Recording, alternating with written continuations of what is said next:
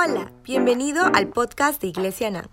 En esta temporada de ayuno y oración te presentamos la serie Fe en tiempo de crisis a cargo de nuestro pastor principal. Disfrútalo. Hola, soy su amigo el pastor Herbert Jiménez. Bienvenidos a esta serie de podcast Fe en tiempos de crisis. En esta oportunidad nuestro tema es Por fe andamos, no por vista. Cuando queremos vivir la vida cristiana, cuando nacemos de nuevo, lo primero que tenemos que aprender es acerca de todo lo que Jesús ya hizo por nosotros y todo aquello que Él logró por nosotros en la redención. Aprender que Jesús logró emanciparnos completamente de las tinieblas, de la muerte espiritual y del pecado, es imprescindible si queremos agradar a Dios y caminar en su victoria. Al tomar nuestro lugar en la cruz, Jesús pagó toda nuestra deuda y toda acusación que había contra nosotros fue abolida y declarada completamente nula, según Colosenses. Y por su obra completa fuimos declarados inocentes y luego Él nos nombró coherederos con Él. Fue un intercambio asombroso a favor de nosotros que demuestra el inefable amor de Dios por sus hijos. La victoria de Jesús en la cruz por nosotros y su resurrección nos dio entrada a todo un universo celestial de propósitos, de recursos, de dones y de capacidades divinas que estarán disponibles para nosotros en nuestro caminar como hijos de Dios.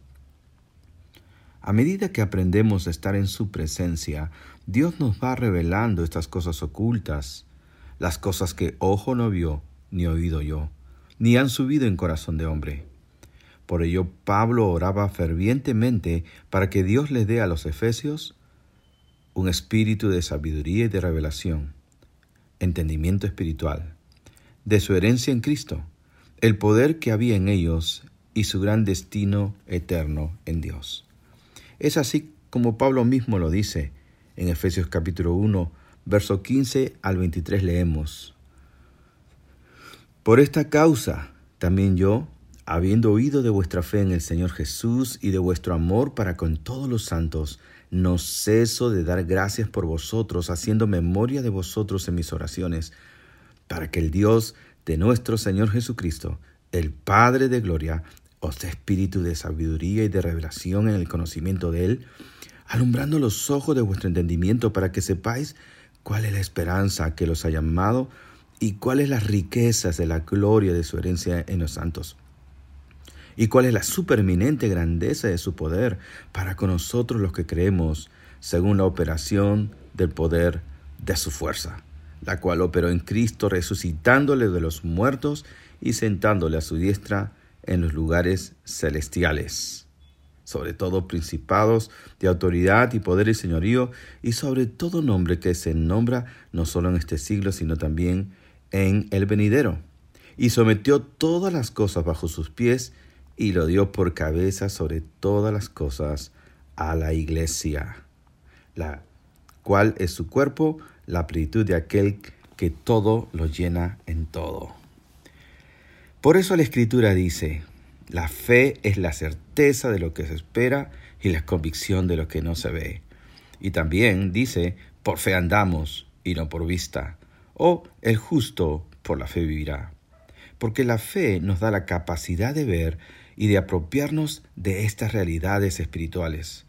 Esto no significa ignorar las circunstancias y andar a ciegas y en ignorancia en este mundo. Lo que significa es que ahora podemos ver, significa que ahora tenemos ojos para ver, más allá de lo que la gente común puede ver. Y esto nos pone en una ventaja enorme, pero una ventaja sagrada. Por ello es fácil que la gente nos tome como locos o relajados, pero sabemos dónde está nuestra confianza. Y nuestra confianza está en Jesús, el autor y perfeccionador de nuestra fe. Que Dios te bendiga. Ha sido para mí un gran gusto compartir contigo este precioso tema. Y recuerda, por fe andamos, no por vista.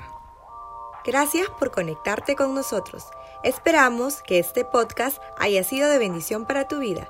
Hasta la próxima.